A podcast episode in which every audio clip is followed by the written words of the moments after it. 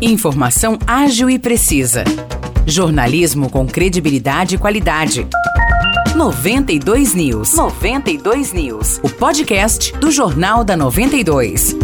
Olá, tá começando mais um episódio do podcast 92 News. Aqui quem fala é Nicolas Santos, quem me acompanha é Morrice Projan. Tudo bem, Morrice? Fala, Nicolas, tudo tranquilo? Vamos lá então para as notícias dessa terça-feira. Infelizmente, a gente começa com uma notícia triste, já que uma motociclista morreu na madrugada de ontem após ser atingida por um carro na rodovia SP342 entre Espírito Santo do Pinhal e Mogi Guaçu. Os ocupantes do carro não se feriram. Pois é, Morrice, a vítima que ainda não foi identificada porque estava sem documentação seguia de moto sentido Mogi Guaçu, até que em determinado ponto ela tentou uma conversão irregular passando sobre o canteiro central para retornar sentido Pinhal. Ao tentar entrar na pista, a mulher foi atingida por um carro ocupado por um casal. A vítima teve o corpo arremessado e morreu no local do acidente. Ainda em Pinhal, aposentados, pensionistas, inválidos ou pessoas com deficiência podem ter direito à isenção do IPTU na cidade. Para isso é necessário fazer solicitação junto à divisão de tributação até o dia 30 de novembro. Também é necessário cumprir alguns requisitos, como por exemplo ser o legítimo proprietário de um imóvel, ser morador deste imóvel, além de a aposentadoria ou pensão recebida não poder superar dois salários mínimos. Agora a gente fala de política sanjoanense. O presidente da Câmara Municipal, Carlos Gomes, rejeitou e arquivou mais um pedido de impeachment da prefeita Maria Terezinha de Jesus Pedrosa, apresentado pelo comunicador José Urias de Barros Filho, conhecido como Carioca. Essa decisão foi publicada na última sexta-feira e segue a recomendação dada pelo parecer da assessoria jurídica da Câmara Municipal. Carlos Gomes argumentou que o novo pedido apresenta os mesmos erros da primeira solicitação. São eles falta de clareza na descrição das infrações, ausência ausência de fundamentação legal e falta de assinatura de um advogado devidamente registrado na Ordem dos Advogados do Brasil. Já Carioca entende que Terezinha deve perder o mandato porque ela não fez o pagamento do piso salarial, mesmo com uma liminar que a obriga a fazer o pagamento. Do outro lado, a prefeitura diz que não foi intimada sobre essa liminar. A gente termina o episódio de hoje destacando que Vargem Grande do Sul completa hoje 146 anos e em comemoração a essa data, a banda Gênese, um grupo musical bastante conhecido na região realizará um show. Essa apresentação será hoje às 3 horas da tarde na represa Eduino Sbardellini. A entrada para o show é gratuita e será disponibilizada a praça de alimentação no local. A confecção e venda dos alimentos é de responsabilidade de entidades do município, como forma de arrecadar fundos para as próprias entidades. É isso, Nicolas. Esse foi o episódio